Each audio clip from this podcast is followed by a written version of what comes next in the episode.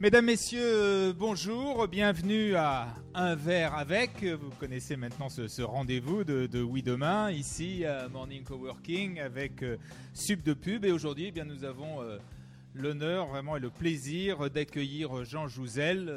pas vraiment besoin de le présenter, vous le connaissez tous, climatologue et glaciologue mondialement reconnu. Bonjour Jean Jouzel. Bonjour Gérard Leclerc, bonsoir à vous tous et à vous toutes.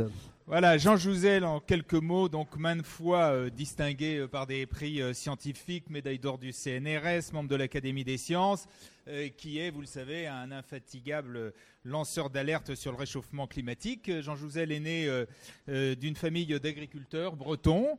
il a été ingénieur, chercheur. il est passé au départ par le commissariat à l'énergie atomique. il a été responsable du groupe Climat. Et ce sont ses travaux sur les carottes de glace prélevées euh, dans l'Antarctique euh, qui l'ont conduit à démontrer euh, que le CO2 amplifie le réchauffement climatique. Euh, et sa nomination euh, de 2002 à, 2015 comme vice-président euh, du GIEC, le groupe d'experts intergouvernemental sur l'évolution du climat, le GIEC qui a reçu le prix Nobel en 2007. Donc, d'une certaine façon, vous avez un petit morceau de ce prix Nobel, Jean Jouzel. Et eh bien donc, cette nomination et ces travaux du GIEC vous ont fait connaître du grand public. Et donc, nous allons, pendant un petit peu plus d'une heure, parler de tous ces, de ce, ce débat sur les enjeux du réchauffement euh, climatique. Euh, j'ajoute, euh, parce que c'est une information, que vous présidez le comité de soutien d'Anne Hidalgo. vous, savez, vous savez comment fonctionne cette, cette, soirée sympathique. Un premier, un premier tour de table tous les deux. On va essayer de, dresser un peu le, décor de, de, ces débats. Ensuite, bah, chacun d'entre vous pourrait poser toutes vos questions. Donc réfléchissez-y. Et puis, nous terminerons comme toujours, par un verre de l'amitié et pour tous ceux qui le veulent, ils seront euh, peut-être nombreux, la signature des deux derniers, des derniers livres de Jean Jouzel. Alors, euh, Jean Jouzel, vous étiez, on vous a vu à la télévision, en tout cas moi je vous ai vu, et j'imagine que beaucoup d'autres Français aussi, euh, mercredi dernier, je crois c'était, à, à, Chamonix, avec, avec le président de la République, le président Macron, qui venait faire un peu, l'idée c'était de faire un constat du, des effets du réchauffement climatique avec un, quelque chose qui est assez symbolique, puisque c'est la mer de glace qui recule, je crois, quelque chose comme de 8 à 10 mètres par an, et qui a perdu 120 mètres d'épaisseur, 120 mètres d'épaisseur en un siècle. Il y a un escalier, au départ, euh, la glace arrivait quasiment au niveau du train, et aujourd'hui, je crois qu'il y a 500 marches pour descendre au niveau du glacier avec le long de la paroi, je, peux le raconter parce que j'y suis allé, il se trouve, il y, a, deux ans, avec le long de la paroi, des, marques où, était le, niveau du glacier il y a 10 ans, 20 ans, 30 ans, 40 ans, euh, etc. Euh, Emmanuel Macron a dit que, euh, à, cette, cette, occasion, donc, que l'urgence climatique était le combat du siècle. C'est une formule que vous pourriez reprendre, j'imagine? Oui, bien sûr. enfin, il faut quand même d'abord, bon moi, il y a 550 marches, Gérard, pas 500. À mon avis, 550. Parce que c'était il, y a deux ans. C'était il y a deux ans. Non, mais c'est vrai, euh, descendre, ça va, mais remonter, c'est plus dur. Hein. donc euh, voilà, on a fait ça. Effectivement, c'est extrêmement visuel, cette, euh, disons, cette, ce recul de la mer de glace, à la fois moins épaisse et qui recule aussi. bien sûr, c'est qu'un des éléments de, du réchauffement climatique. Il faut quand même redire, enfin, je pense qu'il faut situer cette, aussi cette disons, cette soirée avec Emmanuel Macron, et puis on a passé la journée ensuite, le lendemain, avec euh, lui. Donc c'était aussi largement euh, dans un esprit de parler de la biodiversité. En fait, nous étions huit scientifiques, il y avait surtout des spécialistes de la biodiversité, parce que, après, il y a eu la, disons, la mise sur pied, le lancement de l'Office français de la biodiversité. Donc il y a eu beaucoup aussi euh, ces problèmes qui sont liés, c'est ça qui était intéressant, parce qu'en fait, effectivement, disons, lutter contre le réchauffement climatique, c'est le combat du siècle, mais c'est aussi le combat, pas simplement pour notre climat. Euh, je donne simplement un exemple. Déjà, quand on parle de, je pense qu'il y a beaucoup d'entre nous qui sommes ici euh, attachés à, la préservation de la biodiversité. Eh bien, le, réchauffement climatique est déjà la troisième cause de perte de biodiversité. Et euh, en fait, à la fin du siècle, si rien n'était fait pour lutter contre le réchauffement climatique, la moitié des espèces auraient une capacité, ont une capacité de déplacement disons, inférieure, qui serait alors inférieure à la vitesse de déplacement des zones climatiques. Donc ça, a été ça autour de, ces problèmes, euh, disons, euh, climat, biodiversité. Et je pense effectivement que dire que c'est le combat du siècle, c'est quelque chose, c'est un combat urgent maintenant, bien sûr. Alors, il y a eu aussi, je, pars de l'actualité, tout récemment, je crois que c'était la semaine dernière, euh, la, publication de travaux qui ont été faits par l'Agence européenne de l'environnement euh, et qui a examiné concrètement quelles seraient les conséquences du réchauffement climatique en Europe à la fin du siècle avec un scénario qui peut paraître un scénario catastrophe. Ils sont partis de l'hypothèse, bien évidemment, mais qui n'est pas à première vue exclue, loin de là, qui serait une hypothèse donc de, qui est maximum et de 4 degrés. Et le résultat, ce serait des nombres d'incendies euh, qui augmenteraient de façon considérable, y compris en Espagne, la montée du niveau de la mer de, 1 mètre et donc des risques d'inondation, je crois qu'ils ont calculé deux 200 fois plus importants qu'en 2010. Est-ce que est-ce que c'est simplement un scénario catastrophe ou est-ce que c'est quelque chose qui effectivement peut se produire si on fait rien? C'est un, un, vrai problème. Euh, disons si on parle d'abord des, le réchauffement climatique. Alors on va d'abord se placer en 2050. Alors en 2050 finalement le, le, climat est joué. Hein, en ce sens que, disons, dans les 20-30 dans les 20-30 prochaines années, eh bien, le, réchauffement, il dépend essentiellement de ce qu'on a déjà mis dans l'atmosphère. Donc, en gros, qu'on soit sage, qu'on soit, qu'on émette peu ou beaucoup euh, au cours des 10-20 prochaines années, n'a pas beaucoup d'importance pour le climat d'ici 2050. Mais dès 2050, on aura pris en France à peu près 1 degré. Hein. On est sur un rythme de 3 dixièmes de degré. C'est quoi qu'il arrive, de toute façon, le 1 degré, il est sûr. Pratiquement en France, oui, on a vraiment ça, ça dépendra des saisons, des régions, mais disons. Euh, oui, ça sera largement supérieur à 1,5 degré à l'horizon 2050, quoi qu'on fasse. Et par exemple, je vais vous donner quelques chiffres euh, sur l'élévation du niveau de la mer. À cette échéance, il y aurait, enfin, des estimations assez récentes, hein, donc 1 million d'habitants en France qui, chaque année, seraient au moins euh, victimes, enfin dans les régions côtières, d'une inondation liée à la, conjonction entre l'élévation du niveau de la mer, les tempêtes, les, on voit bien. Donc euh, c'est quand même, ce sont quand même euh, la, fragilité pour un million d'habitants, ça serait un million et demi à la fin du siècle. Par exemple, pour les incendies, eh ce que montre cette carte, c'est que des régions comme l'ouest et le centre de la France, qui pour le moment où il n'y a pas de risque d'incendie, aurait des risques d'incendie dans la deuxième partie de ce siècle. Voilà, les problèmes de santé, je cite, je cite souvent aussi les problèmes de santé. Actuellement, euh, au niveau de l'Europe, toujours, enfin, il faut euh, faut peut-être oublier 2003, qui a été une année exceptionnelle, 75 000 décès supplémentaires au niveau de l'Europe, 15 000 en France.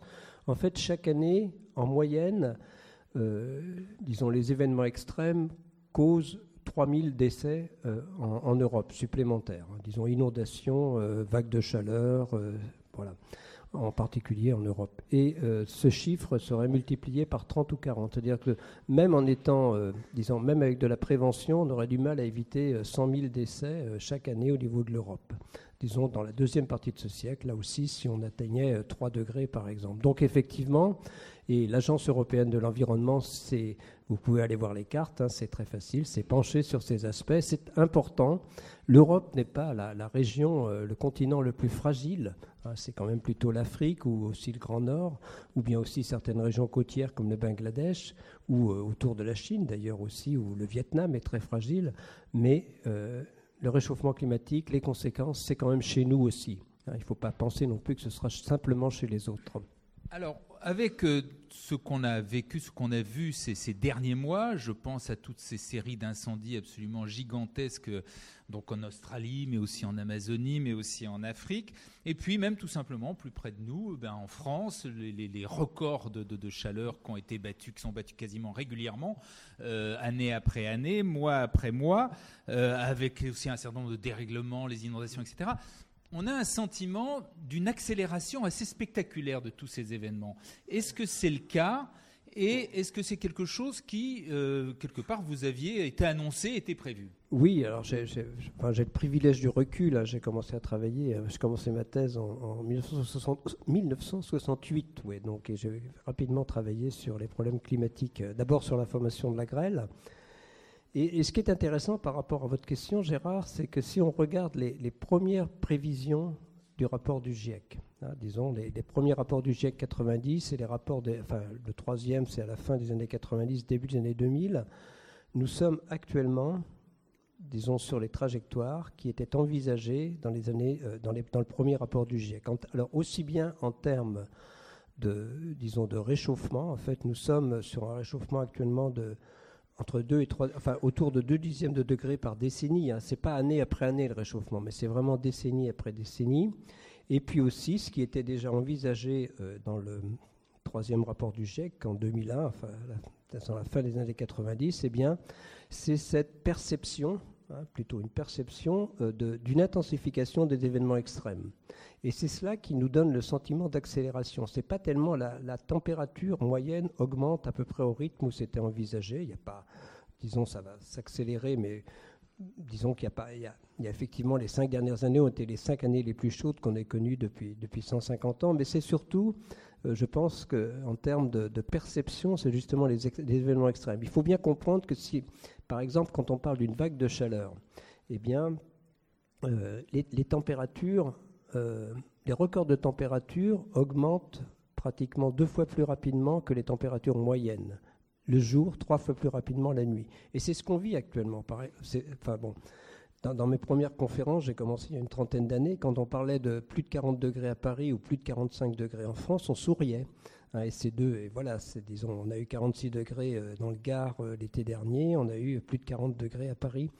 Euh, voilà, donc il y, a vraiment, donc ce n'est pas qu'un, disons, le fait que les vagues de chaleur deviennent de plus en plus intenses, hein, c'est clair. Donc tout cela, c'est ça qui donne l'impression d'une accélération, mais qui est exactement ce, qui avait été prévu dans les rapports du GIEC, et ça nous invite quand même à prendre au sérieux ce qu'on disons ce que mes collègues modélisateurs prévoient pour 2050 euh, et au-delà.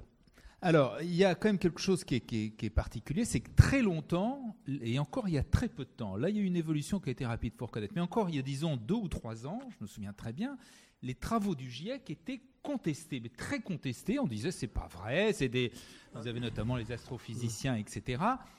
Comment expliquer ce, ce, qu'on a appelé le climato-scepticisme, les climato-sceptiques?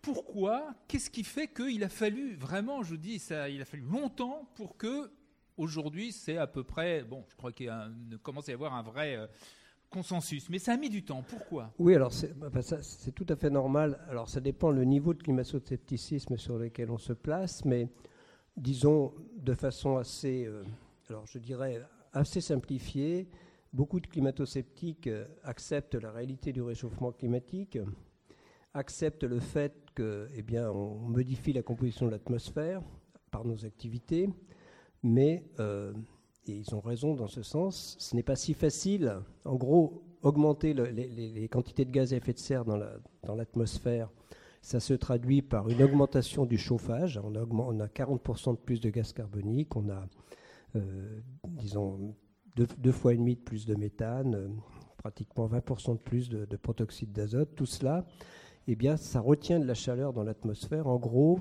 on a augmenté le chauffage d'à peu près 1% hein, depuis, euh, depuis 150 euh, ans, 200 ans. Et euh, c'est effectivement, même nous avons été très prudents. Quand on, nous a posé de façon récurrente la question, voilà, vous nous dites que, l'effet de serre augmente, qu'on augmente le chauffage, en gros, faire simple. Vous nous, dites, vous nous dites que la température augmente mais ce n'est pas suffisant pour établir une relation de cause à effet. Ce qui est tout à fait logique. Dans le premier rapport du GIEC, cette question, on disait on ne sait pas. Dans le second rapport du GIEC en 1995, et ça a été très important à, Kyoto, en fait, euh, le terme, c'était un ensemble d'éléments, c'était très prudent, qui suggèrent une influence perceptible des activités humaines sur le climat. Euh, le rapport suivant, c'était probablement plus de 2 chances sur 3, plus de 9 chances sur 10 dans le quatrième. Et dans le dernier rapport, plus de, enfin, disons de, façon quasi certaine, nous disons que ce sont les activités humaines qui ont pris le pas sur la variabilité naturelle du climat. Et là, pour la première fois, nous faisons la part entre ce qui est lié aux activités humaines. En gros, depuis, euh, depuis, les années 50, on a à peu près 8 dixièmes de degré qui peuvent être entièrement expliqués par les activités humaines tandis que les causes évoquées, les causes naturelles, par exemple la variabilité de l'activité solaire ou bien les volcans, ne peuvent expliquer qu'un dixième de degré. Hein, donc, euh, ça, nous a pris du temps, notre communauté. Euh, vous, avez été, très prudent, mais... Euh, mais c'est normal. Il y, a, eu dans le passé des variations. La, la, question est, je dirais que la question, elle est, pertinente de dire. L'attribution est quelque chose de très très difficile et c'est normal que notre communauté scientifique, pour attribuer le réchauffement climatique aux activités humaines, s'est pris du temps. Mais ce que nous avions, et c'est là que je veux en revenir, il y a 30 ans, nous étions certains, je remets une certitude, que si nous, si nous continuions, si nous allions continuer ce que nous avons fait à émettre des gaz à effet de serre, nous irions vers un réchauffement important. Et, c'est ce que je dis, c'est-à-dire que les chiffres qui étaient donnés il y a 30 ans pour l'évolution future du climat restent tout à fait exacts. Mais le politique, l'homme de la rue, ce qui l'intéresse, ce n'est pas ce qu'on pense à horizon de 30, 40, 50 ans à travers des modèles, mais c'est aujourd'hui est-ce que le réchauffement climatique est déjà lié aux activités humaines ou non? Et ça, c'est la question qui, vous intéresse, peut-être Gérard, qui intéresse, et sur lequel, effectivement, euh, je dirais qu'on a eu un débat logique avec les climato-sceptiques, mais dont je pense, enfin, on, apporte des arguments très clairs sur, je dirais malheureusement presque, le rôle des activités humaines dans le réchauffement que nous vivons depuis, euh, enfin, depuis le début du siècle, mais surtout depuis les années 50. Alors la, vraie prise de conscience, je crois, a été euh, faite au moment de la COP 21. C'était en décembre 2015, et à ce moment-là, euh, pratiquement tous les États du monde s'engagent, prennent l'engagement d'essayer de limiter à moins de 2 degrés, entre 1,5 et 2 degrés, d'ailleurs ce n'était pas très clair, euh, le, donc le réchauffement, le réchauffement de la, la, planète en 2100, à la fin du siècle. Cinq ans après, on en est où? Alors, où on en est? Oui, c'est. On n'en est pas, pas où il faudrait. Ça, on va essayer. Non. Alors, je vais essayer de vous. Je ne veux pas vous donner trop de chiffres parce qu'on est. Mais quand même, quelques-uns, c'est. Donc, qu'est-ce qu'on fait actuellement? En 2019, on a émis. Alors, 42 milliards, non, 44 milliards de tonnes de gaz carbonique. Hein, c'est vraiment la première contribution de gaz à effet de serre, dont 37 liées à notre utilisation des combustibles fossiles pétrole, gaz, charbon en premier lieu le charbon à l'échelle planétaire. On y ajoute 6 à 7 milliards de tonnes pour, euh, euh, la, déforestation. Donc 44 milliards de tonnes de CO2. Pour les autres gaz à effet de serre, euh, on parle en termes d'équivalent CO2. Pour le méthane, en, grosso modo, il faut ajouter 10 milliards de tonnes. Donc on a 54 milliards de tonnes émises en 2019 à peu près. Et voilà. Et vers quoi devrions-nous aller? Alors, si nous ne faisions rien pour lutter contre... Alors, on va se placer en 2030. On va prendre ce chiffre pour 2020. On va se placer en 2030. Si nous ne faisions rien, nous pourrions aller, disons, continuer à, disons, à utiliser des combustibles fossiles en particulier. On pourrait aller vers 65-70 euh, milliards de tonnes à horizon 2030. Et c'est là où nous nous plaçons sur des trajectoires de 4 à 5 degrés à la fin du siècle. Avec l'accord de Paris, l'intérêt de l'accord de Paris, ce sont des engagements volontaires mais, euh, et c'est logique, euh, quand disons, c'est ce qui a fait le succès de l'accord de Paris, son universalité, mais c'est aussi logique que quand on demande à, disons, on, demande à, des États ce qu'ils peuvent faire, et en face on met un objectif qui est quand même tout à fait justifié. Hein. L'idée des deux degrés, c'est de maintenir le réchauffement climatique de façon à ce que les jeunes d'aujourd'hui puissent s'y adapter. C'est ça dont on parle. C'est-à-dire un degré, un degré et demi, ça serait même beaucoup mieux. Donc, euh, disons, c'est du bon sens. Hein, on voit bien les conséquences au-delà de 2-3 degrés. C'est vraiment, euh, voilà. Mais donc pour euh, pour 2 degrés, alors l'accord de Paris, l'objectif c'est 2 degrés et si possible 1 degré 5, c'est quand même bien expliqué. Bon, bien en deçà de 2 degrés, si possible 1 degré 5. Mais le problème, c'est que pour avoir des chances de rester. Alors, l'accord de Paris, les engagements actuellement, s'ils étaient tenus, alors l'accord de Paris, ça commence vraiment au 1er janvier 21. Hein, on n'est pas encore dans la, on est toujours dans la deuxième phase du protocole de Kyoto. Mais l'accord de Paris, même si les engagements étaient tenus, nous emmène vers 55 euh, milliards de tonnes en 2030 et, probablement vers 3 degrés au moins à la fin du siècle. Pour 2 degrés, il faudrait être à 40 milliards de tonnes d'équivalent CO2 en 2030 et pour 1 degré 5, il faudrait être à 25 et 30 milliards, pratiquement divisé par deux. Il faut voir que l'accord de Paris, en termes de réduction de gaz à effet de serre, ne nous fait faire qu'un tiers du chemin pour, par rapport à 2 degrés et un cinquième du chemin par rapport à 1 degré 5. Donc, je le redis, l'accord de Paris était un succès. C'est la première fois que tous les pays, tous les pays l'ont ratifié, hein, sauf la Turquie. Hein, alors, il y en a qui sont en train d'en sortir, mais pour le moment, les États-Unis, ils vont en sortir à la fin de l'année. Voilà, donc euh, c'est ça la difficulté. Euh, donc euh, l'accord de Paris, c'est bien, mais on a pris du retard. On a pris du retard en France aussi, on peut en parler.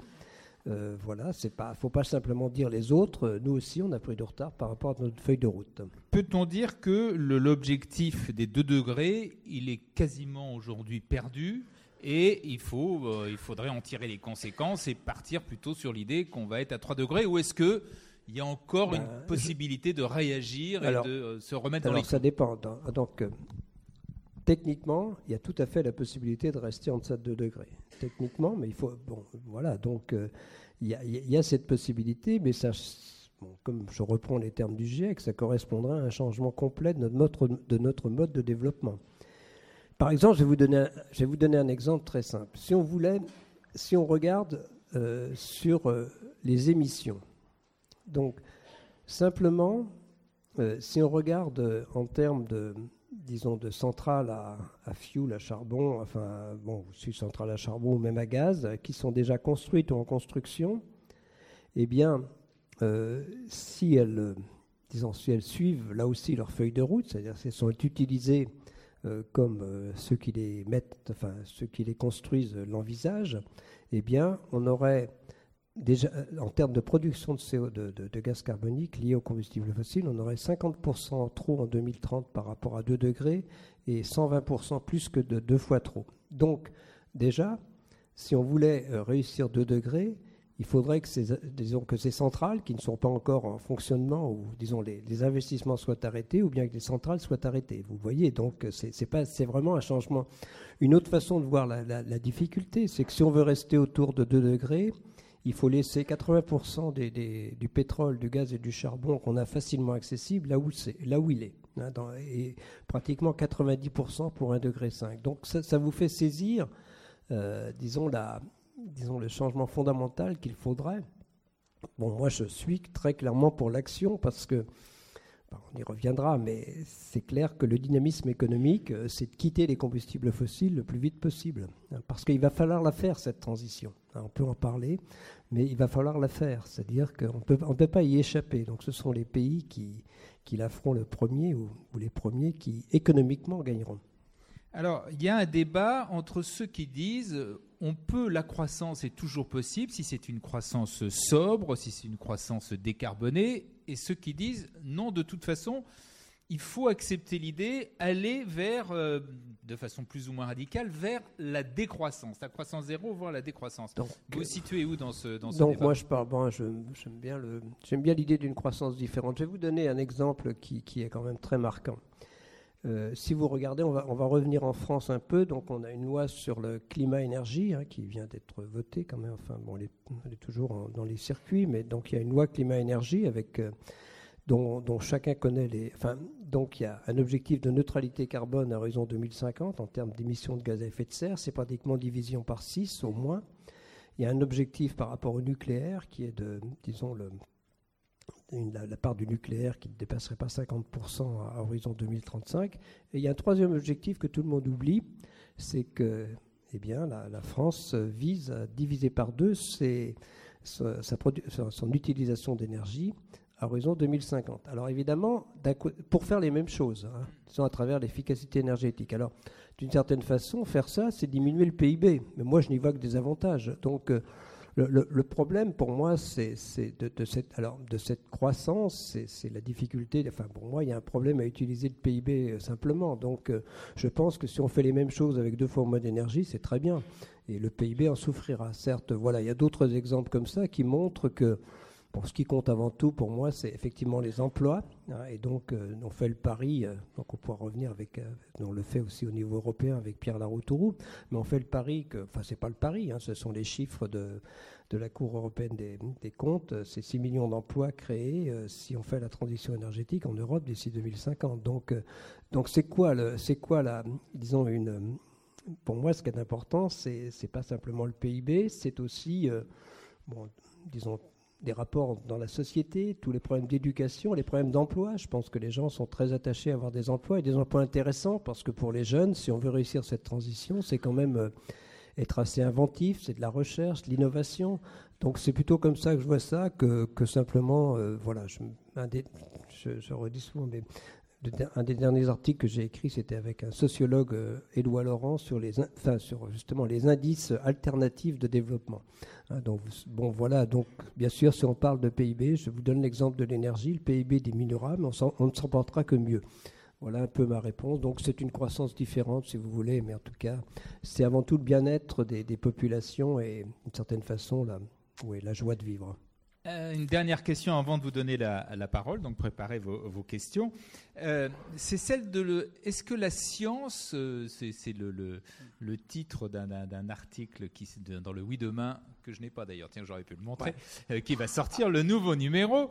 Est-ce que la science peut sauver le climat avec l'idée de la géo-ingénierie, c'est-à-dire c'est par exemple la captation du CO2 euh, qu'on pourrait mettre sous terre. C'est euh, la fertilisation des océans, puisque le plancton euh, aspire du CO2. C'est la plantation de, grandes forêts ou de plantes. Une plante, plante miracle qui a été étudiée dans des laboratoires en Californie, la rabette, etc. c'est même injecter, bloquer les lumières, la lumière du soleil en injectant des particules en altitude. Est-ce que vous croyez, est-ce que toutes ces, donc ces, euh, cette utilisation de la science, est-ce que c'est possible Est-ce que ça peut être une partie de la solution? Bon, d'abord, je suis, euh, oui, je, pense que, je le redis, là, moi je suis chercheur, euh, bon, bien sûr, la, recherche, l'innovation sont importants, y compris la recherche, disons, au niveau du fonctionnement de nos sociétés, pas simplement de la recherche technologique. Hein. Ben, elles ne se valent pas toutes. Hein, donc, moi, je, ne suis pas hostile du tout parce qu'on ne va, pas pouvoir y échapper au piégeage et au stockage du gaz carbonique, hein, la première que vous avez évoquée.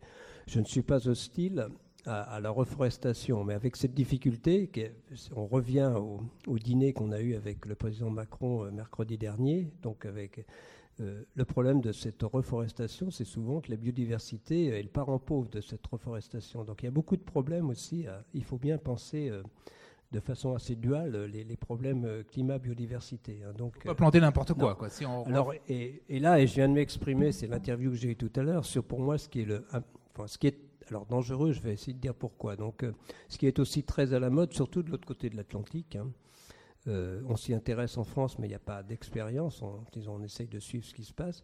C'est l'injection de particules dans la basse stratosphère. C'est-à-dire, une fois qu'on a dit que euh, chaque grand volcan, il y avait un refroidissement de quelques dixièmes de degrés pendant quelques décennies, pendant quelques années, hein, quelques dixièmes de degrés pendant quelques années, eh bien, euh, certains se sont mis dans, disons, comme objectif de, jouer les volcanologues, c'est-à-dire d'envoyer des, particules dans la basse stratosphère, ben, disons une dizaine de kilomètres, entre 10 et 15 kilomètres, d'une certaine façon d'obscurcir l'atmosphère. Alors il y, a deux problèmes avec ça en fait. Euh, le premier problème, c'est qu'il faut bien comprendre que si on laisse augmenter les, quantités de gaz carbonique, hein, si on continue à, émettre du CO2, donc euh, il faut euh, à, chaque, moment, enfin disons, il faut continuellement augmenter la dose. si on veut maintenir le réchauffement constant, il faut augmenter la dose de, de poussière, d'aérosol qu'on envoie dans, la stratosphère, ce qui n'est pas évidemment. Et euh, bon, ensuite, il y a des effets secondaires, des effets secondaires qui ne sont pas très bien pour le moment, euh, dont, la, dont la gravité n'est pas très bien, c'est plutôt un domaine de recherche, n'est pas très bien documenté, mais par exemple sur le cycle de l'ozone, mais aussi sur les précipitations. Donc ça, mais alors, on va, être, euh, disons, admettons que les effets secondaires ne soient pas graves, hein, disons qu'ils puissent être maîtrisés ou qu'ils n'aient pas vraiment d'importance. Admettons qu'on puisse augmenter la dose euh, régulièrement, euh, que ça ne coûte pas trop cher, voilà, qu'on puisse le faire. Ce qui est assez probable, c'est qu'à échelle de 10, 20 ou 30 ans, eh bien, pour une raison géopolitique ou simplement technique, eh bien, on soit obligé d'arrêter. Et donc, qu'est-ce qui se passe? C'est que le degré qu'on n'aura pas pris en France, je vous ai parlé d'un degré à horizon 2050 en France, soi-disant, bien le degré qu'on n'aurait pas pris, eh bien, on le prendrait, les jeunes d'aujourd'hui le prendraient en 2-3 ans.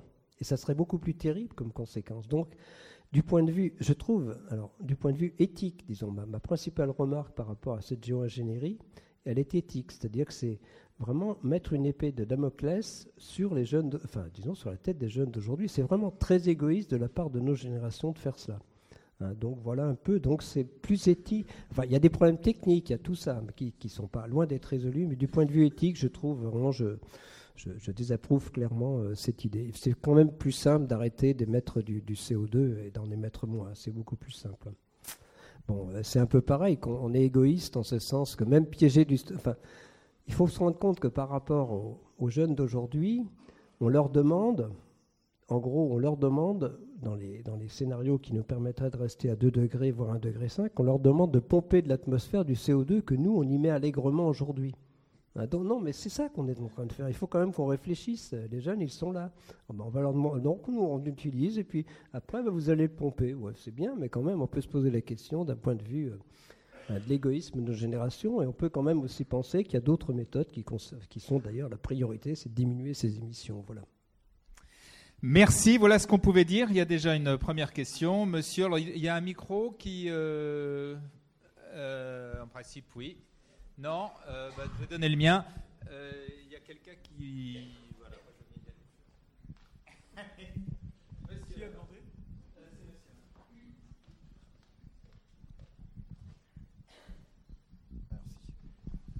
Moi, c'est pas vraiment une question, c'est une constatation, enfin un ensemble. Mhm. Moi, j'ai envie de vous dire que de toute façon, le combat contre le réchauffement climatique est perdu d'avance. Pourquoi? Les politiques, pas de contre-pouvoir, euh, débat pitoyable où on parle toujours des conséquences, jamais des solutions. Et les personnes qui veulent poser des questions qui dérangent, dire des vérités, contredire les politiques et faire des contre-propositions, aller plus loin dans la réflexion, n'ont comme seul droit de fermer notre, sa gueule et d'être censurés. Je vais vous donner deux exemples tout bêtes. À un moment, j'ai voulu faire une vidéo pour dénoncer le fait que M. Macron voulait mettre une taxe carbone pour inquiéter les gens et nous imposer des solutions qui sont irresponsables, ne vont rien amener ou vont, et vont amener des familles dans certains endroits du monde. Et de l'autre côté, on nous cache des solutions qui sont zéro émission de gaz à effet de serre, 95% moins polluant que le pétrole, 200 fois moins polluant que le pétrole. Euh, qu'on va très vite implanter sur tout le territoire français et à moindre coût. Les lois que la France ne respecte pas, euh, les solutions techniques qu'on pourra mettre, qu'il y a des sociétés qui ont le droit d'utiliser des carburants qui sont 95% moins polluants que le pétrole, et qu'un euh, citoyen lambda qui va l'utiliser va se prendre 150 euros dans la gueule minimum et euh, va se retrouver dans, les tribunaux pour se recréer la TIPP. J'ai appelé, les cinq questions ça amène, avec les solutions pour arrêter le gaspillage de l'énergie, entre autres. J'ai appelé ou contacté des associations pour leur dire, voilà, euh, je voudrais rentrer en contact avec des gens comme vous pour faire un bon documentaire de qualité. Mais j'essaye d'aller plus vite. Voilà. Euh, oui, mais j'essaye d'aller plus vite. Attendez, mais si, vous me coupez, je ne peux pas aller. et des personnes qui peuvent m'aider pour réaliser la vidéo, etc. Euh, Greenpeace, on va pas vous aider. Les autres, j'ai pas reçu de, réponse. Le 350, je me suis fait jeter comme de la merde.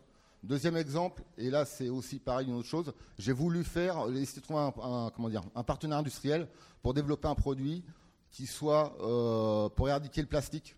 les sociétés m'ont dit, bah, on préfère continuer sur le, système actuel. Alors maintenant j'en arrive à la conclusion, vous voyez. La réalité, c'est que nos politiques ont fait le choix de sacrifier ma génération et c'est l'avenir en imposant un modèle de société de consommation, nous obligeant à être des nuisibles, des prédateurs, des criminels, des nazis, n'ayant aucun respect pour la vie humaine, végétale, animale, euh, conduisant l'humanité droit vers le chaos économique, social et écologique, alors qu'il existe des solutions pour produire et consommer de façon responsable, intelligente et écologique, ne donnant comme seule d'avenir d'être complice d'un génocide. Voilà la réalité.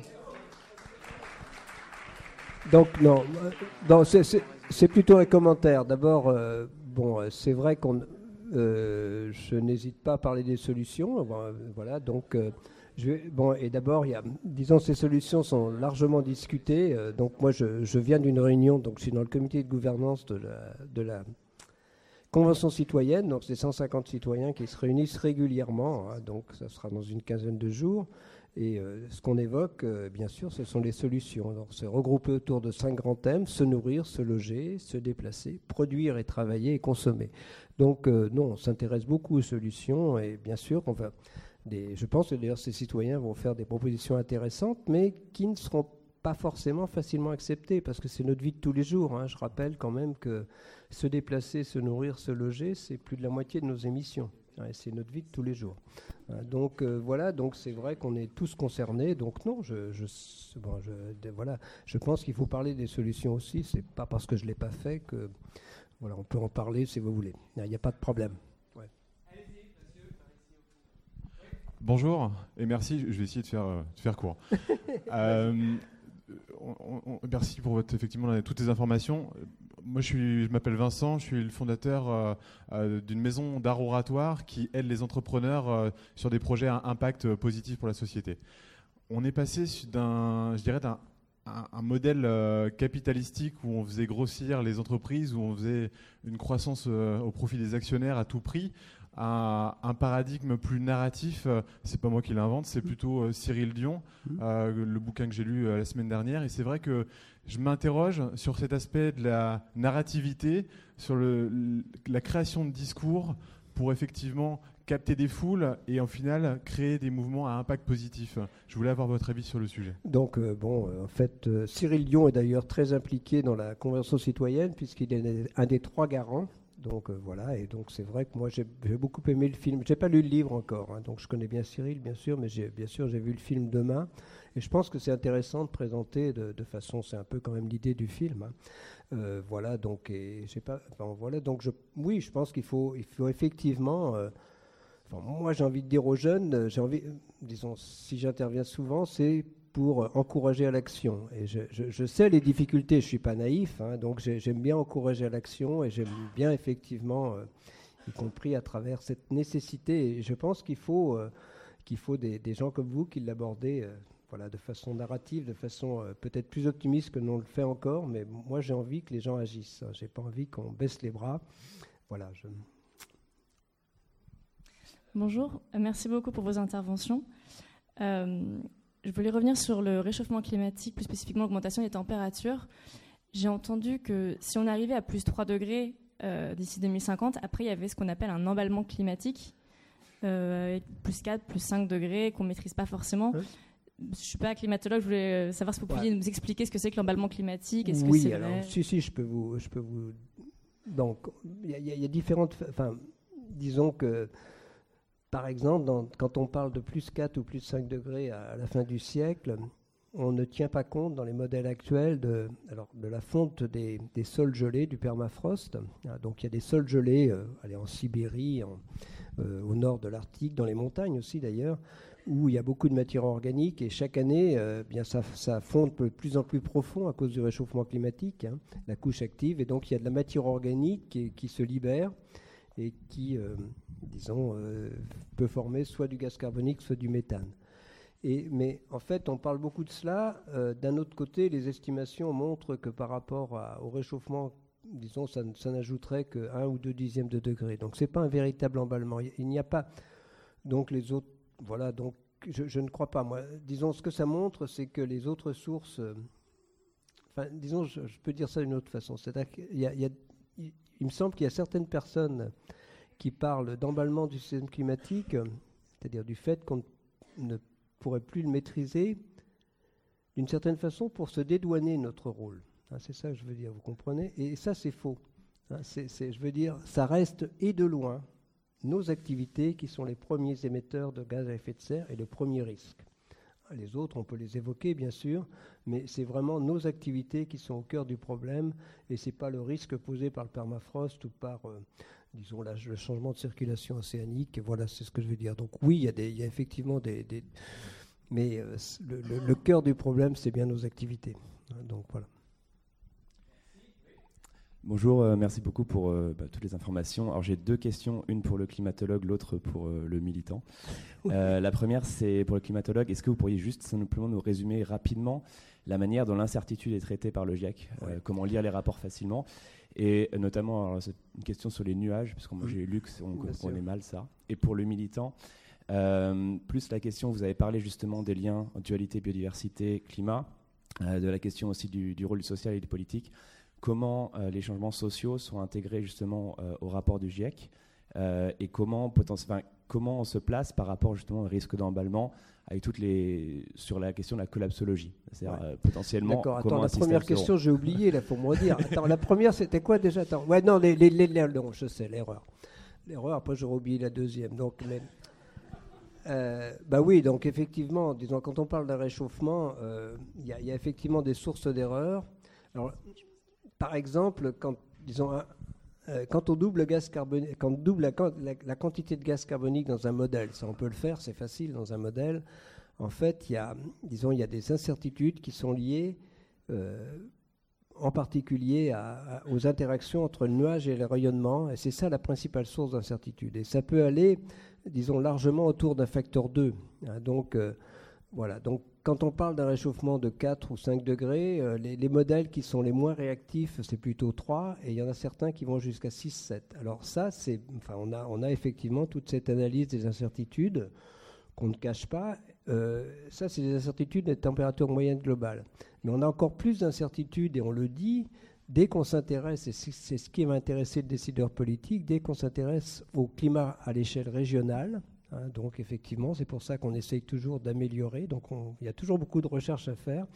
Donc il y a des incertitudes à tous les niveaux sur les précipitations, mais il y a des certitudes. Euh, voilà, c'est que l'augmentation de l'effet de serre va conduire à un réchauffement climatique global.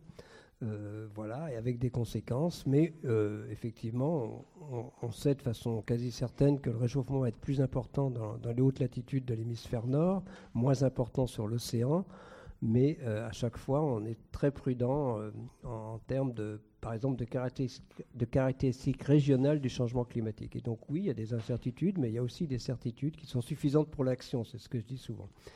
Alors, la deuxième chose, euh, oui, la, disons la, la collapsologie plutôt.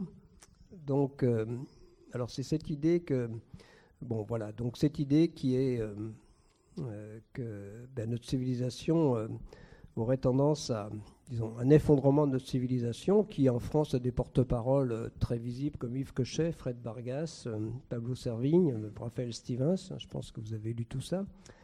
Donc effectivement, on a, on a écrit, il ne faut pas être trop long, mais on a, on a avec des collègues, Alain Grandjean, d'autres, on était six, hein, donc Jacques Lecomte, enfin voilà, Isabelle Delannoy, donc on a écrit une tribune dans le monde dans laquelle, c'est peut-être pas très élégant, on renvoyait dos à dos les, collapsologues et puis les, climato-sceptiques en disant que, vous soyez, enfin, si vous, si vous êtes collapsologue et si vous êtes, euh, si êtes climato-sceptique, dans les deux cas, ça pousse à l'inaction.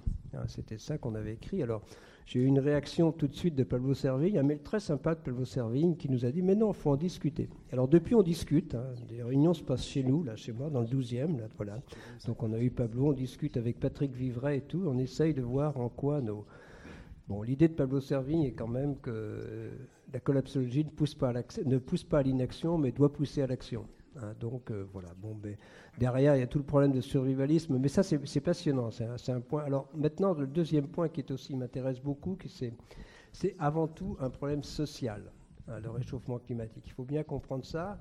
Bon, moi je suis au Conseil économique, social et environnemental. Un des derniers avis qu'on ait fait, c'est euh, sur ce qu'on appelle la justice climatique. C'est-à-dire que le premier risque du changement climatique, c'est d'accroître les inégalités.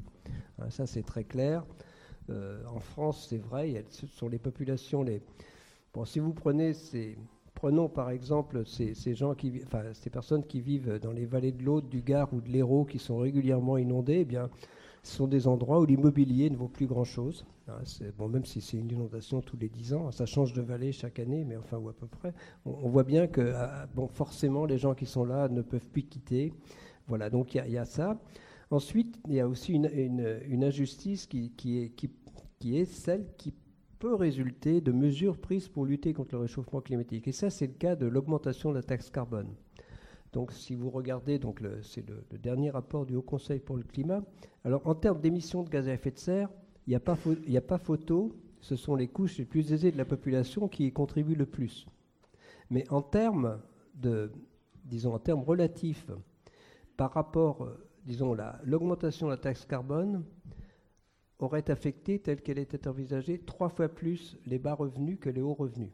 Hein, pas en termes absolus, bien sûr. Hein. disons, cette contribution carbone, il faut bien comprendre. Par rapport aux revenus, et c'est ça l'injustice. Donc on peut avoir aussi des injustices, et c'est quand même ça qui était à l'origine du mouvement des Gilets jaunes, en tout cas. Enfin, après, il y a eu d'autres choses, mais la première lettre, de, je sais plus, Laetitia plus de enfin, vous, voyez bien. Donc euh, voilà tout ça. Et, le GIEC a, vraiment, oui, il y, a, des chapitres sur la pauvreté, il y, a, disons, sur tous les problèmes de santé, tout ça, c'est quand même traité dans le GIEC pas mal. Si vous, si vous avez le temps d'aller dans le chapitre 3, il y a, disons, sur, les, sur ce qu'il faudrait faire pour lutter contre la pauvreté, pour lier entre, pauvreté et disons réchauffement climatique. Et un des points qui bon là c'est peut-être plus personnel, mais c'est vrai que j'ai eu l'occasion avec Pierre Laroutourou, on a eu l'occasion de, passer une demi-heure avec, euh, le pape François hein, l'an dernier, donc c'était il y a à peu près un an maintenant, un peu moins, disons, et enfin disons vraiment en tête à tête pendant vraiment du temps. Et il nous a dit rapidement, alors il nous a dit, disons, vous pouvez parler français, mais moi je parlerai espagnol, donc il y avait un traducteur, il nous dit,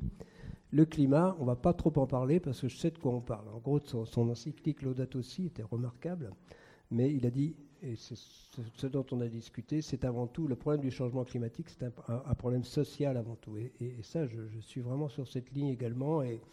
Disons, on est, quand même assez attentif dans le GIEC par rapport à ça. Alors, pas dans le groupe, moi je suis vice-président du groupe scientifique. Alors, bon, voilà, il y, a un groupe, il y a vraiment un groupe qui s'intéresse plus euh, aux solutions, à ces aspects aussi euh, plutôt euh, sociétaux. ça existe et c'est tout à fait consultable. Merci. Qui a le micro? Une autre question Il y a plusieurs mains partout. Donc, Allez-y. Allez-y. Bonsoir. Euh, donc moi, ma question s'adresse. Merci. s'adresse euh, donc au, climatologue que vous êtes et c'est pour rebondir sur la question de la société. je m'interroge en fait sur sur l'évolution du métier de climatologue et donc on a eu toute une phase euh, d'alerte où les climatologues ont posé les, constats en fait. Et euh, toute ma question est, euh, enfin les constats et en fait des prédictions. Enfin voilà. Et maintenant, comment est-ce que le, comment est-ce que vous voyez le métier de climatologue, son évolution, pour essayer de construire en fait une société qui soit plus bah, résiliente Tout à fait. Bon, c'est un des problèmes. Je pense qu'on a une politique très faible. donc c'est tout le problème de l'adaptation au réchauffement climatique. C'est-à-dire, pour répondre à la question, il y a toujours beaucoup d'incertitudes dans, nos. On a toujours de la science à faire, hein, de la recherche, par exemple, sur les projections régionales, tout ça. Mais effectivement, là où il y a beaucoup à faire, c'est sur euh, comment on fait une société résiliente. Euh, donc, tout le problème de l'adaptation au réchauffement climatique, c'est ça qui est important parce qu'on ne va pas y échapper. Donc, il faut vraiment euh, l'envisager sérieusement. Et là, il y a beaucoup de, beaucoup de travaux. Et là, j'aime bien citer disons mon collègue Hervé Le Treut, qui s'est beaucoup impliqué dans un projet euh, sur euh, l'Aquitaine, hein, sur la, maintenant la Nouvelle-Aquitaine, donc où ils ont fait un projet Acclimatera vraiment dédié à l'adaptation. Et ça, ça, je pense qu'il faut que, parce que tous les, tous les, dans, tout le monde doit se, les géographes, les historiens, donc y a, toute l'économie est liée. Donc il faut vraiment avoir euh, cette vision globale de, alors, disons, de, de l'adaptation au réchauffement climatique. Et je pense qu'il y a beaucoup de travaux à faire dans ce domaine-là.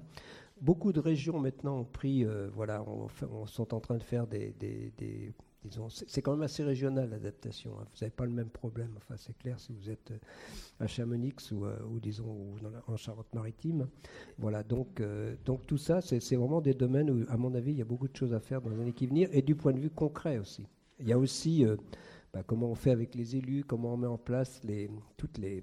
Il y, a des solutions, mais comment on les met en place. Voilà. Donc il y, a beaucoup de choses à faire. Et vous avez raison, ça évolue, mais je pense que la science elle-même, euh, il y a aussi des questions qui nous restent posées. Par exemple, je vais vous en donner une. On ne sait absolument, on ne sait pas bien. Donc il y a ce phénomène El Niño hein, qui a une importance euh, disons, très forte dans les régions tropicales et équatoriales.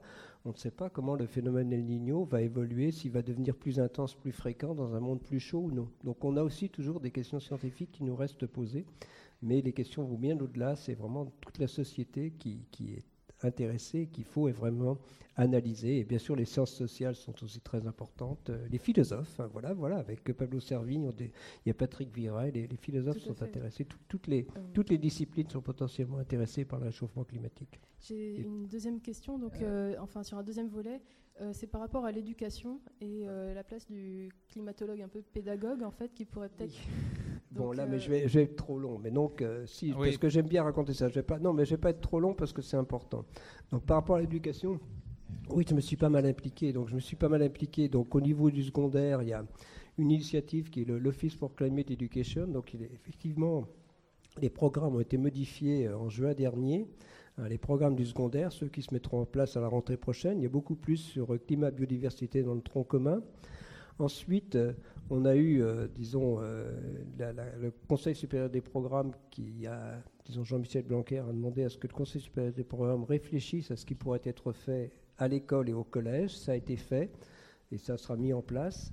il faut bien se rendre compte que si ça a été fait et mis en place, si Jean-Michel Blanquer a réagi, c'est à cause de la mobilisation des jeunes. Hein, c'est très important. Et du coup, donc, euh, moi, je m'y suis impliqué à mon niveau. Et du coup, disons, euh, Frédéric Vidal s'est dit qu'il fallait faire quelque chose dans le supérieur. Et donc, euh, elle a mis en place un, groupe de travail. Alors, donc, euh, que j'ai le plaisir de présider. La première réunion, c'était la semaine dernière, vous voyez, donc un groupe de travail pour qu'on réfléchisse à ce, qui pourrait être mis en place dans, dans, ces domaines de la transition écologique au sens large en termes d'enseignement, enfin de sensibilisation, en tout cas sur disons, sur euh, le supérieur, dans, enfin, l'enseignement supérieur dans son ensemble. Parce que actuellement, il, me semble absolument anormal qu'il y ait des gens euh, qui sont aux commandes ici et qui ne savent même pas parler du réchauffement climatique. Ils ne savent pas de quoi il s'agit, ni de la perte de biodiversité, ni rien. Donc il y a, vraiment quelque chose qui ne va pas. C'est-à-dire que les gens qui, qui, sont aux manettes ne connaissent rien sur les problèmes qui sont au cœur de, de nos développements au cours des 10-20 prochaines années. Et mon souhait, c'est que les jeunes d'aujourd'hui soient des honnêtes hommes ou des honnêtes femmes dans ce domaine. Voilà. Bonjour. Allez-y. Euh, Myriam Doumbouya. Oui, j'avais le micro hein, depuis un petit moment, désolé. Euh, Allez-y, posez votre question. Admettons que vous puissiez euh, décider, vous, de trois mesures. Une mesure dans le logement, une mesure dans l'énergie et une mesure dans le transport. Qu'est-ce que vous feriez pour aller dans le sens de ce que préconise notamment. une mesure dans le logement, moi, je, bon, je, en fait, je, reprends. Bon, j'ai, j'ai présidé le, dans, le dans le Grenelle de l'environnement, je présidais le groupe climat-énergie, le groupe 1 avec Nicolas Stern. En fait, donc il y avait donc dans le logement, moi, une mesure qu'on avait proposée et qui, euh, qui n'a pas été acceptée. En fait, c'est la profession qui n'avait pas accepté. C'était effectivement, euh, disons, une rénovation. C'est pratiquement, on n'arrivera pas si on n'impose pas, ou alors il faut, aider, mais en tout cas, s'il n'y a pas une, euh, disons, une facilitation dans le logement, c'est à chaque session une vente ou même un changement de location, enfin en tout cas une vente d'un appartement, de, vraiment de, lui imposer euh, de, nouvelles normes par rapport à l'énergie. Donc je pense que c'est la seule façon par rapport à l'ancien euh, de, progresser. Hein, autrement, on n'y arrivera pas. Et c'est assez intéressant, on verra bien si cette mesure ressort, mais c'est largement discuté par les citoyens actuellement. Voilà. Pour le transport, euh, bon, moi, enfin, bon, je pense que y a deux, enfin bon, la mobilité douce. Moi, je suis très, euh, je suis plutôt à pied. Alors, je fais pas de vélo, donc je, regarde si les vélos, parce qu'ils traversent les vélos. Mon problème, c'est que les vélos, le, piéton sur les passages cloutés au feu vert, les, les, vélos traversent quand même. Donc maintenant, mais bon, je suis quand même pour le développement du vélo. Voilà, bon, voilà, on discute beaucoup de, cela. Je pense qu'il y a beaucoup. Euh, et bien sûr, les transports en commun. Et euh, contrairement à ce qu'on peut penser, je pense que l'avenir des territoires, c'est justement le véhicule électrique, parce que c'est bien adapté aux gens qui ont 40-50 km à faire chaque jour. Alors tout le problème, c'est le prix du véhicule électrique, le problème des batteries qu'il faut résoudre, évidemment, comment on produit l'électricité. Euh, voilà, mais je, pense qu'il y a un avenir, euh, a un avenir du véhicule électrique, pas simplement en ville comme certains y pensent, mais aussi dans les territoires. Alors le problème de coût, moi je pense qu'il va se résoudre à un moment donné assez rapidement, peut-être pas en Europe, mais au niveau mondial. Ensuite sur l'énergie, donc je me suis exprimé, moi je pense que la loi est équilibrée, c'est-à-dire que je pense qu'il faut continuer à, développer du renouvelable, je, disons voilà, mais je, pense qu'au niveau français, je, pense que ce sera difficile, même je connais bien les scénarios de l'ADEME hein, et de Negawatt, je ne sais pas s'il y a des gens ici, mais je pense que ce sera difficile d'atteindre l'objectif neutralité carbone en 2050, euh, disons, sans, garder une part de nucléaire, comme le dit la loi. C'est un peu ça ma position là-dessus, mais bon, je suis quand même très, très fortement favorable au développement des énergies renouvelables. Je suis très fier d'avoir eu le trophée des énergies renouvelables il y a deux ans. Voilà. Merci bien. Allez-y, madame. Bonsoir on entend de plus en plus d'entreprises qui euh, s'engagent à être neutres en carbone en 2030-2040, avec notamment Microsoft par exemple. Premièrement, qu'est-ce que vous en pensez? Deuxièmement, bah. quelles sont les industries qui vous pensez euh, vont être les premiers et celles qui seront bah, un peu euh, plus Ouais, bah, ce que j'en pense, bon, pour beaucoup de ces industries, c'est à travers la compensation. Hein, d'accord. Et, vous avez vu, donc aller planter des arbres, donc on a, disons, aller planter des forêts, c'est, je ne sais pas où, disons au Brésil. Si vous avez suivi la COP de Madrid, le problème, l'article 6, ouais 6 je crois, si je ne me trompe pas, en gros, le problème de la COP de Madrid, ça complètement, et on verra comment ça se passe à, Glasgow l'an prochain, c'est-à-dire que ces compensations qu'on fait, les pays, les pays, donc les, les entreprises veulent les compter, Hein, ils vont planter les arbres, mais le pays, il veut les compter. C'est-à-dire on risque d'un double comptage de ces compensations. Il y a un vrai problème derrière, hein, donc c'est n'est pas si simple. Donc euh, oui, c'est bien de compenser, mais il faut bien vérifier que c'est une véritable compensation, qu'effectivement, elle ne nuise pas à la biodiversité. Hein, donc voilà, donc... Euh, Autrement, je pense que c'est mieux que de ne rien faire. Mais bon, il y, a quand même des, derrière. Bon, il faut, il faut être, faut être un peu prudent. Bah, les premières qui le font, ce sont les compagnies aériennes, vous voyez bien, hein, dont EasyJet l'a annoncé. Euh, bon, voilà, mais... sur le principe, vous trouvez que c'est une, c'est une bonne idée bah, c'est quelque chose... Oui, mais sur le principe, mais la réalité, c'est que tout le monde, même avec les compensations, les, moi je, je, serais convaincu quand les émissions euh, à l'échelle planétaire vont commencer à diminuer. Pour le moment, on n'arrête pas d'augmenter. Donc, euh, euh, bon, les gens parlent de compensation, mais euh, ça compense rien pour le moment, puisque les émissions commencent à augmenter. Donc moi, ce qui m'intéresse, c'est une vision globale, ou même au niveau français, hein, donc qu'on tienne nos objectifs. Voilà. Donc je ne suis pas hostile, mais euh, si c'est vraiment une vraie compensation, c'est-à-dire si ça se traduit par des diminutions d'émissions, réellement. Allez-y. Oui, bonsoir. Merci pour vos interventions. Question peut-être peut-être absurde. Est-ce qu'il y a des espèces qui profiteraient du réchauffement climatique et est-ce qu'elles pourraient avoir un impact positif sur la planète? Oui, alors, euh, oui, non, non, non, mais c'est une bonne question. Pourquoi? Bien sûr qu'il y a, par exemple, euh, oui, il y a, des. Bah, par exemple, la, faune méditerranéenne, euh, les, poissons qui vivent en Méditerranée, il y a certaines espèces qui profitent du réchauffement de la Méditerranée. dans, l'océan, il y a des endroits où il y a certaines espèces qui bénéficient du réchauffement. Donc, sur le, il y, a quand même un point qui, qui, est, euh, qui était très, très, disons, très largement répandu il y a quelques années, c'était que l'agriculture allait bénéficier du, réchauffement climatique. En fait, c'est faux. Si on regarde, effectivement, le réchauffement climatique, c'est de limiter le, disons, le, rendement agricole n'est pas tellement affecté, mais à mesure que le, si on regarde, il y a des régions qui gagnent et des régions qui perdent. Ce qu'on oublie, c'est ce qu'il faut par exemple, on va prendre le cas d'agriculture. Les régions qui gagnent, c'est sûr que vous allez faire du blé, par exemple, dans une partie de la Sibérie ou de l'Ukraine vous ne pouvez pas en faire actuellement, c'est trop froid. Donc il y a des parties, des, territoires qui peuvent gagner, mais il y a beaucoup plus de territoires qui perdent parce qu'au-delà de 30 degrés, il n'y a plus rien qui pousse de façon optimale. Et donc quand on fait le bilan, à mesure que le, que le réchauffement climatique se met en place, euh, les régions qui gagnent, il y en a, euh, disons les régions qui perdent prennent le pas sur les régions qui gagnent, très nettement. Hein, donc, euh, oui, il y a certaines régions, on, on pourra faire du blé, on ne pouvait pas il y, a, 30 ans ou 40 ans. Alors, on peut dire que c'est gagnant, mais il y a beaucoup plus. globalement, la productivité agricole, c'est ça qui est important, diminuera. Hein, donc, c'est pareil, il y, a, certaines régions où les ressources halieutiques augmenteront, mais globalement, elles risquent de diminuer. Donc, effectivement, si vous regardez localement, il y a, il y a des bénéfices. Euh, voilà.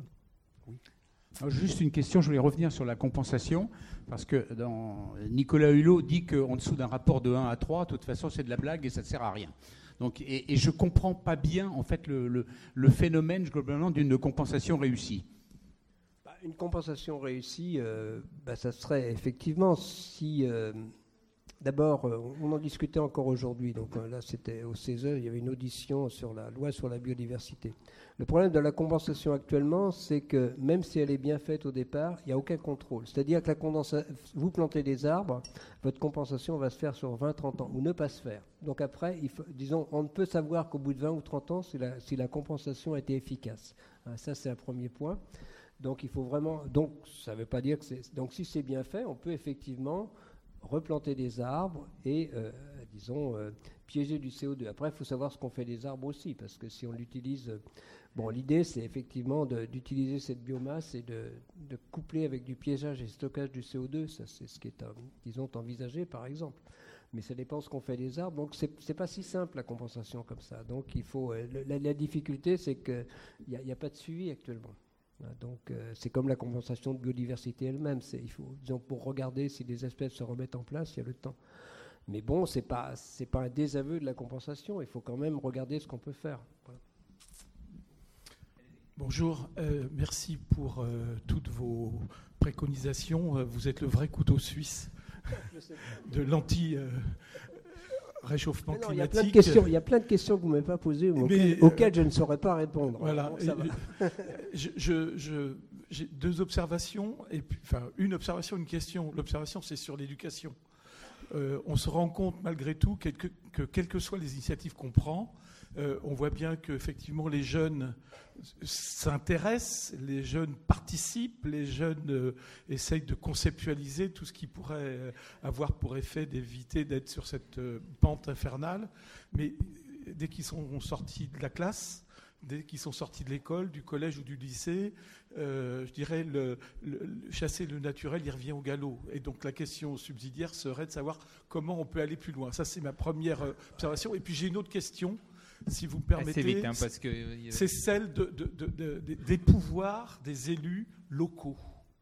Euh, quels sont, de votre point de vue, euh, les possibilités, les marges de manœuvre, les leviers que les élus locaux peuvent actionner dès les prochaines élections municipales bah, d'ailleurs? D'un côté, ils ont beaucoup de leviers, les élus locaux, sur, euh, disons, quand on parle d'urbanisme, de logement, de transport, mais aussi de développement de renouvelables, c'est quand même entre les mains des, collectivités, des régions, ça dépend après, même du maire d'une petite commune. Donc les élus locaux ont quand même beaucoup de pouvoir. Ce qui leur manque, c'est plutôt les moyens financiers. Donc c'est bien, enfin ça là aussi, il y, a de moins en moins, disons que dans, les textes, l'élu local a beaucoup de pouvoir sur la façon de développer sa ville, de, la développer euh, par rapport à, disons, par rapport à ce qui nous intéresse aujourd'hui, parce qu'il y a aussi tous les problèmes d'adaptation, c'est important, quelqu'un qui fait attention au développement de sa ville, les transports en commun aussi.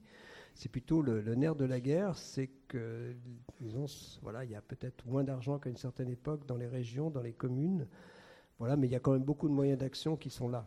C'est pas, et c'est pareil dans la Bon, dans les moyens d'action comme euh, bah, je pense que si vous êtes maire de La Rochelle ou d'à côté, il faut quand même être assez strict. Il faut imaginer que cette élévation du niveau de la mer d'un mètre dont on parle en 2100, elle peut vraiment être là. Hein, donc il y a aussi des responsabilités énormes des élus locaux dans ce qu'ils autorisent, dans ce qu'ils n'autorisent pas. Voilà, donc c'est quand même important. Madame Oui, bonsoir. Et je vous demande à tous euh, des questions assez courtes. assez court. Voilà, parce que. Il y a deux micros et là on est en attente, ça passe là-bas. Ah ben attendez, oui, mais allez-y, madame. Oui, bonsoir. Euh, je reviens sur le logement, euh, se loger, enfin acheter de la pierre, faire de l'isolation, ce sont des choses très chères. En plus, les copropriétaires n'acceptent pas toujours. Je voulais savoir s'il y a d'autres matériaux qu'on pourrait concevoir pour des logements qui soient isolants, beaucoup moins chers, qui, soient, qui permettent à tout le monde de, euh, de vivre, qui nous permettent à tous de vivre autrement en investissant beaucoup moins financièrement parce que tout le monde n'a pas les revenus. Donc les, constructions neuves, bon, c'est le bois, mais ça peut être aussi la paille, il y a aussi de, la terre, il y a plein. Enfin, il y avait au pavillon de l'Arsenal, il, y a, il y a quelques, enfin, ça s'est terminé il y a quelques semaines, une exposition sur tous les nouveaux matériaux que vous pouvez utiliser dans la construction. Il y a quand même beaucoup d'idées. Hein, donc, alors la rénovation, c'est plus difficile. Mais bon, là aussi, c'est des choses.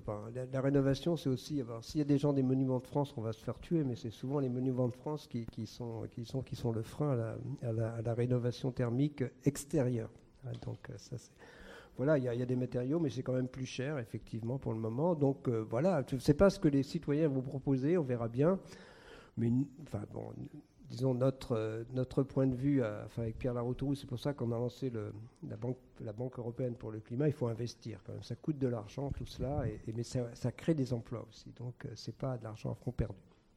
Oui, parce qu'on voit souvent que dans les, on voit souvent dans les villes qu'il n'y a pas de construction en bois, qu'on a l'impression qu'on ne nous autorise pas à construire dans ces matériaux-là aussi. Donc, on a l'impression qu'il faudrait s'excentrer et on n'a pas forcément envie de s'excentrer.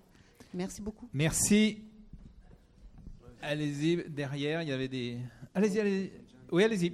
Oui, bonsoir, Bénédicte. Euh, merci pour euh, la richesse des propos. Euh, je m'interrogeais juste sur le décalage que je perçois entre, d'un côté, une société civile qui semble effectivement de plus en plus convaincue du problème du développement durable, enfin, de l'épuisement des ressources, et de l'autre, en revanche, une société économique, des acteurs économiques qui semblent, eux, s'en moquer royalement. Pourquoi? Parce que évidemment, euh, ça rentre pas dans la poche des actionnaires en fait. Donc du coup, la question c'est qu'est-ce qu'on fait? Parce qu'aujourd'hui, c'est quand même eux qui ont le pouvoir. Qu'est-ce qu'on fait? Euh, au-delà de la compensation euh, qu'on vient d'évoquer, bah. qui a des résultats aléatoires, on va dire Qu'est-ce qu'on fait pour obliger l'économie à suivre un peu la tendance, quoi? Bah, oui, il y, y, a quand même. Qu'est-ce qu'on Qu'est-ce qu'on fait? On peut, euh, oui, c'est édicter des normes, c'est effectivement, effectivement essayer de respecter la loi, et pour cela, l'État a un rôle important à jouer. Euh, il y, a quand même des moyens de, mettre la machine en route. Il y a aussi des entreprises qui vont gagner de l'argent. Et, je pense que c'est l'intérêt de toutes les entreprises, effectivement, d'y prêter attention. Déjà, il n'y a pas une entreprise qui peut se dire que le réchauffement climatique, c'est pas mon affaire. Il faut bien se rendre compte de ça, ils s'en rendent compte quand même mais euh, ce n'est pas suffisant. S'il n'y a pas, donc s'il n'y a pas effectivement de, normes, de règles, on n'y arrivera pas. Hein. donc, voilà. Mais voilà, si, pour avoir discuté avec Patrick Pouyanné, bon, en gros, lui, son PDG de Total. PDG de Total, c'est si on arrête de m'acheter du pétrole, si on arrête de m'acheter de l'essence ou du diesel ou du fuel, euh, j'arrêterai d'en produire. Donc c'est aussi nous qui sommes en bout de chaîne. Donc en gros, il nous retourne, disons, un industriel comme Patrick Pouyanné nous retourne l'argument en disant bon, bah voilà. Donc il faut aussi euh, il faut aussi voir souvent que les, grandes entreprises, ce sont nous qui sommes les utilisateurs finaux. Euh, vous, moi, moi aussi d'ailleurs, hein, c'est pas le problème, mais voilà. Donc il faut aussi réfléchir à l'ensemble. Bon, voilà. Merci. Euh, il y a un monsieur là-bas, monsieur et madame. Je, vous laisse faire, je te laisse faire. Allez-y. Mais il y a un deuxième micro. Préparez le deuxième micro pendant ce temps-là. Oui, bonsoir. Allez-y. Euh, vous avez parlé euh, à plusieurs reprises de reforestation. Alors, euh, je voulais savoir, bah, moi, avant de reforester, comment arrêter la déforestation à l'échelle mondiale notamment avec des gens comme euh, Bolsonaro au Brésil, euh, un type comme Trump aux États-Unis, c'est un autre problème, euh, la, forêt indonésienne, la forêt africaine, dont on parle peu mais qui est en train d'être sérieusement mise à rude épreuve. Comment faire pour arrêter? Et puis même à l'échelle de la France, hein, on ne peut pas dire que les, entre les déclarations de, de Macron et ce qui se passe réellement, c'est pas terrible quand même. Alors comment, que faire pour arrêter cette, cette, dévastation donc la planétaire? forêt, La forêt française ne sort pas trop mal. Donc, euh, elle, est en coupe réglée, elle est très quand oui, Mais, euh, oui, non, mais normalement, enfin bon, y a, ça, joue toujours le rôle de puits de carbone. Chaque année, il y a un puits de carbone qui est, qui est lié à, disons, en gros, la, forêt française continue à stocker. Je suis d'accord sur, les, sur la façon dont c'est géré dans certains cas. Ensuite, au niveau mondial, il y avait, il y avait cette euh, voilà, il y, a eu des propositions de, disons, ces pays veulent bien protéger leurs forêts, mais qu'on les paye pour ça. Ça a été discuté au niveau du GIEC. Il y a même eu, alors je ne sais plus, c'était en Colombie, quelqu'un qui avait dit qu'il n'exploiterait pas, euh, les ressources. Euh, alors c'est Colombie ou non Bolivie, c'est pas grave. Hein, mais c'est pas grave. Donc, euh, disons, un des chefs d'État qui avait dit on est d'accord pour pas déforester, pour pas exploiter le pétrole, et les, ressources qui sont sur ce territoire, mais payez-nous pour ça. Et il y, a, eu un engagement qui n'a pas été tenu, et effectivement, ça n'a pas tenu parce que donc. Euh, voilà, je, vois bien, moi je discute avec les Congolais pour l'Afrique qui viennent me voir à chaque COP. Euh, en gros, ce qu'ils demandent, euh, ils veulent bien préserver, mais ils demandent aussi qu'on les, qu'on les compense. Ah, donc voilà, c'est ça le jeu actuellement. Il y a aussi une responsabilité de notre part. par exemple, c'est quand même le développement de l'élevage en Europe qui, qui contribue d'une certaine façon à, à la culture, enfin à l'extension de la culture du soja au Brésil. Donc on est, on est aussi, euh, disons, notre économie est porteuse aussi de, de façon de, de, enfin de déforestation potentielle, même si elle n'est pas chez nous. Donc il faut regarder. Merci. Oui. Bonsoir. Et euh, je, vous propose 10 minutes encore, c'est bon? 10 minutes. C'est très bien, on avait dit 8h30. Allez. Allez-y. Bonsoir, euh, Godefroy, j'anime un blog sur l'environnement. Je vous remercie tout d'abord pour le temps que vous avez passé ces 50 dernières années à, l'environnement. Vous nous consacrez ce soir euh, à nous donner des informations. Euh, dans la lutte contre le réchauffement climatique, il y a un point qui est super important, vous l'avez évoqué, c'est les émissions de CO2, c'est ce que chacun émet.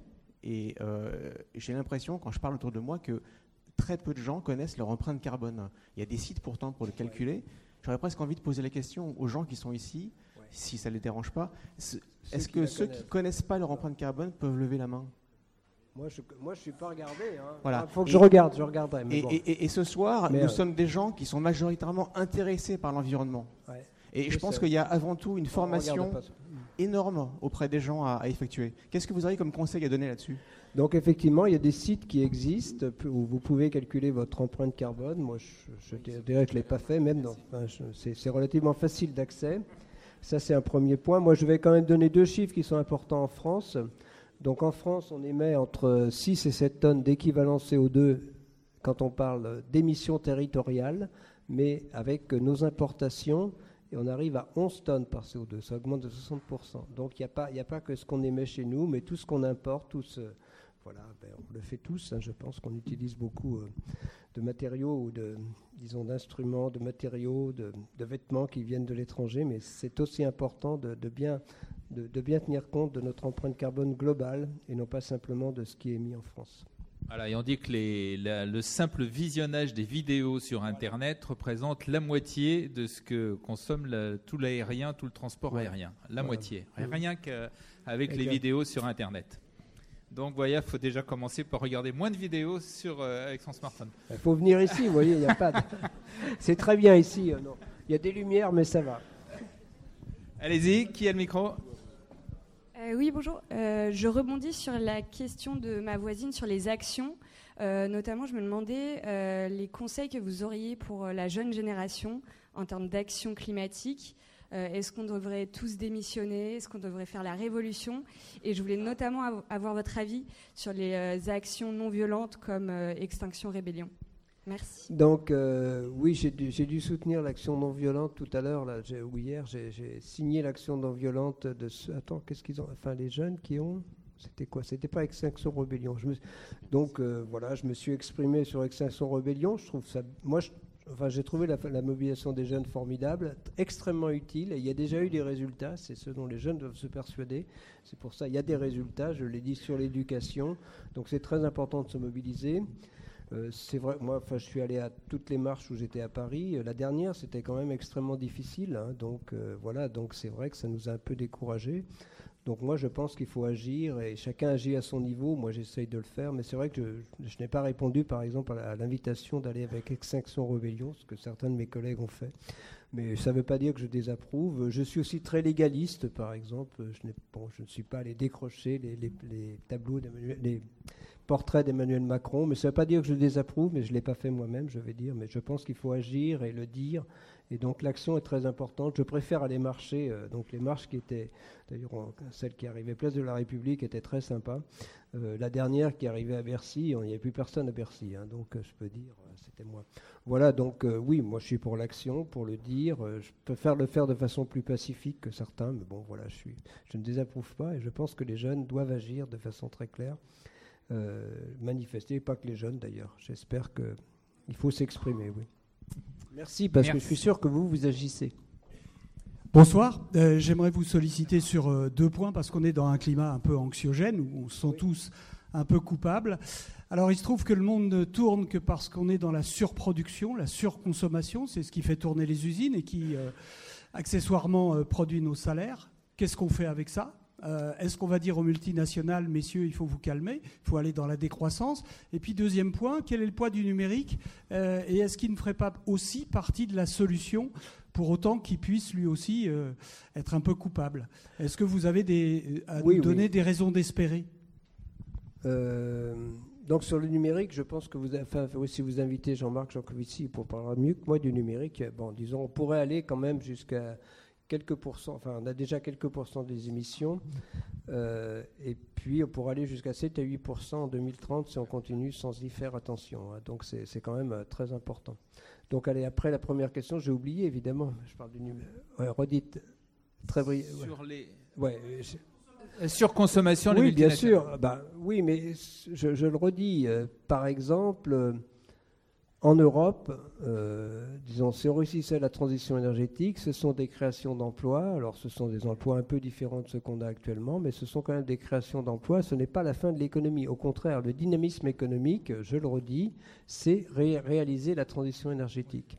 Hein, donc, après, euh, bien sûr, les emplois vont changer, euh, mais c'est vrai aussi, même s'il n'y avait pas réchauffement climatique, les emplois, disons, les disons, les bassins d'emploi changent très rapidement, mais ça va accélérer avec le réchauffement climatique. Mais il ne faut pas envisager la lutte contre le réchauffement climatique comme un déclin économique. Ça, je le refuse vraiment. Au contraire.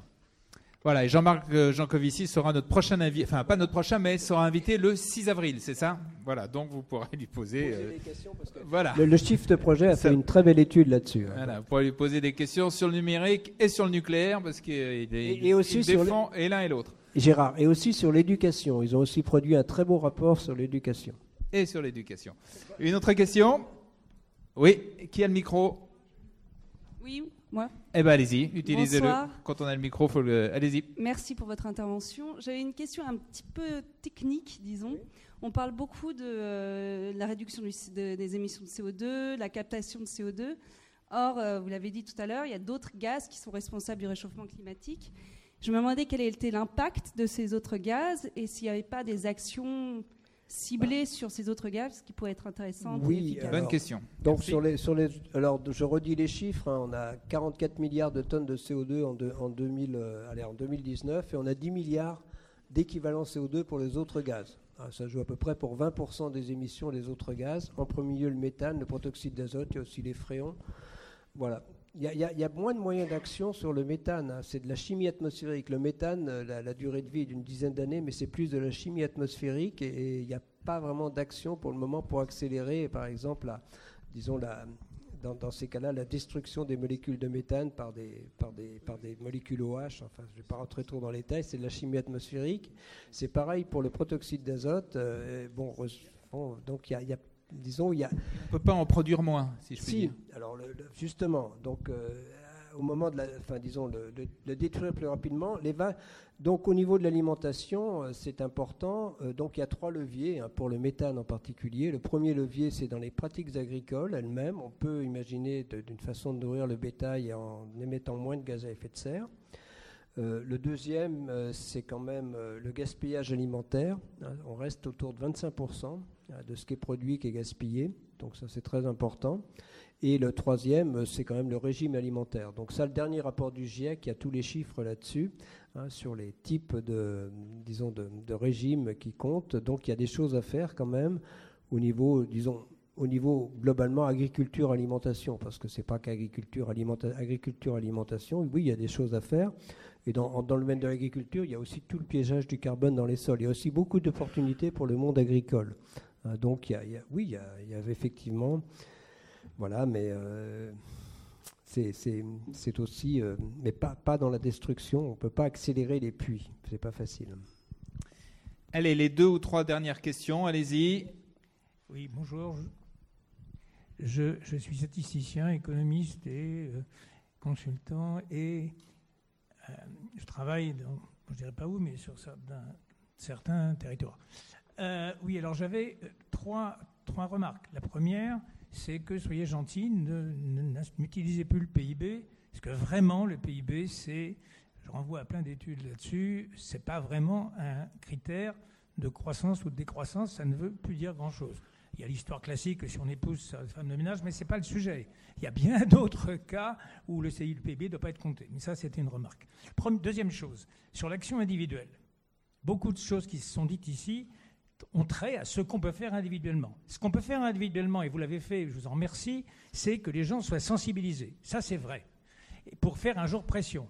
Troisièmement, il y a une chose qui a été dite et qui est un peu fausse, c'est que Total est maître de ses investissements. C'est faux. Maintenant, ce qui compte, c'est le capitalisme financier. Qu'en pensez-vous?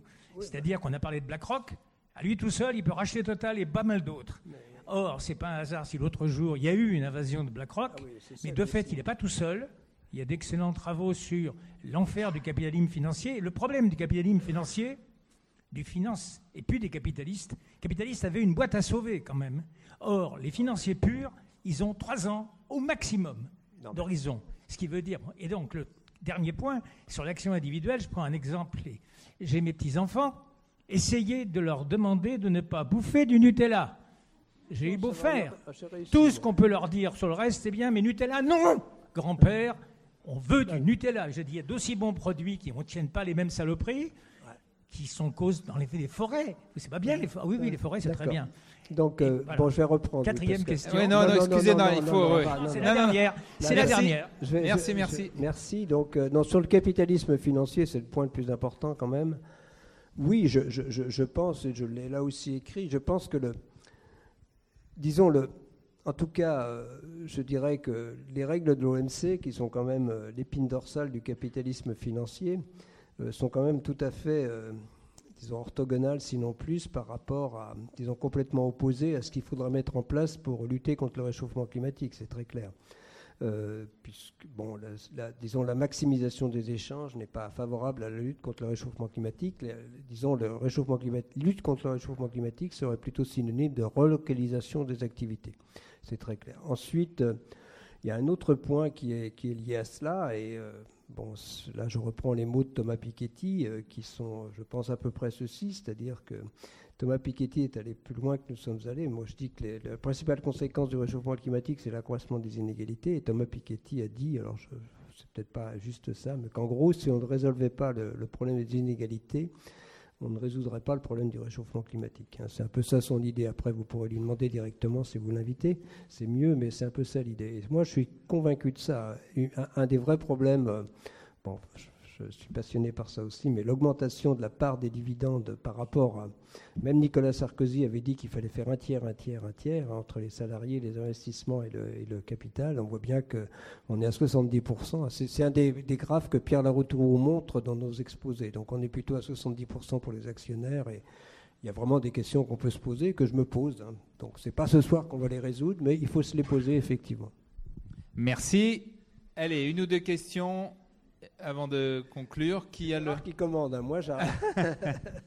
Un homme, on avait dit, on essaie de respecter les, temps pour tout le monde.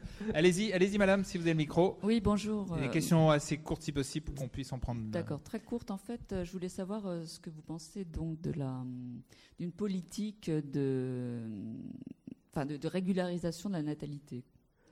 Donc, oui, je me suis exprimé là aussi. Je, bon, je pense que bon, on a, il y a, y a il y a un point incontournable qui est, euh, bien souligné dans le GIEC, c'est que euh, l'augmentation des émissions de gaz à effet de serre a accompagné l'augmentation de la population de la planète, c'est très clair.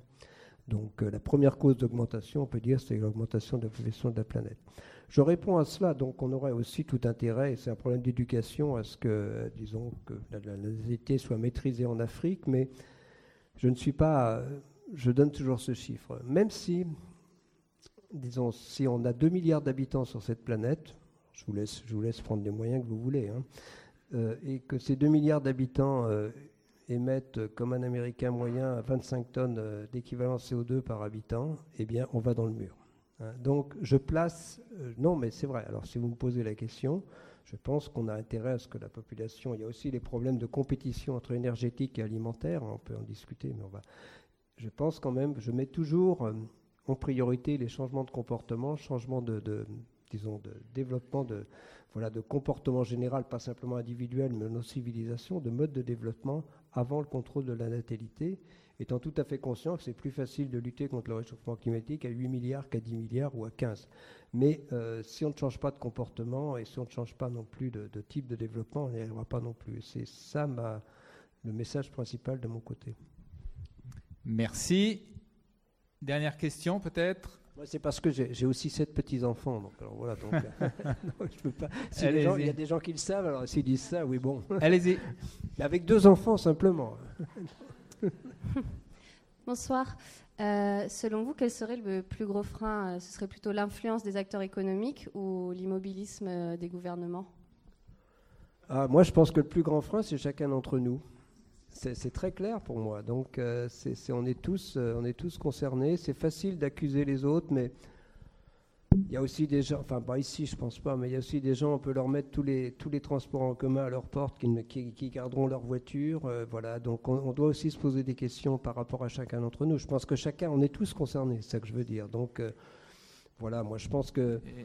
Bon, je, je voilà, j'ai, bon, j'ai redit à Emmanuel Macron, je, pense que la loi est très ambitieuse, donc l'État a joué son rôle, je le dis, hein, même si, bon, voilà, donc, euh, voilà, je pense que la loi est ambitieuse, il y, a des choses qui se font, mais après, euh, comment on réussit à respecter ces objectifs si chacun d'entre nous ne s'y met pas? Mais il faut que les entreprises s'y mettent, les ONG jouent un rôle très important, l'éducation, on l'a dit, voilà, mais c'est tout le monde, il faut, il faut que tout le monde bouge, les régions, euh, voilà. Mais il ne faut pas toujours regarder les autres, c'est ça que je veux dire. Je peux, oui.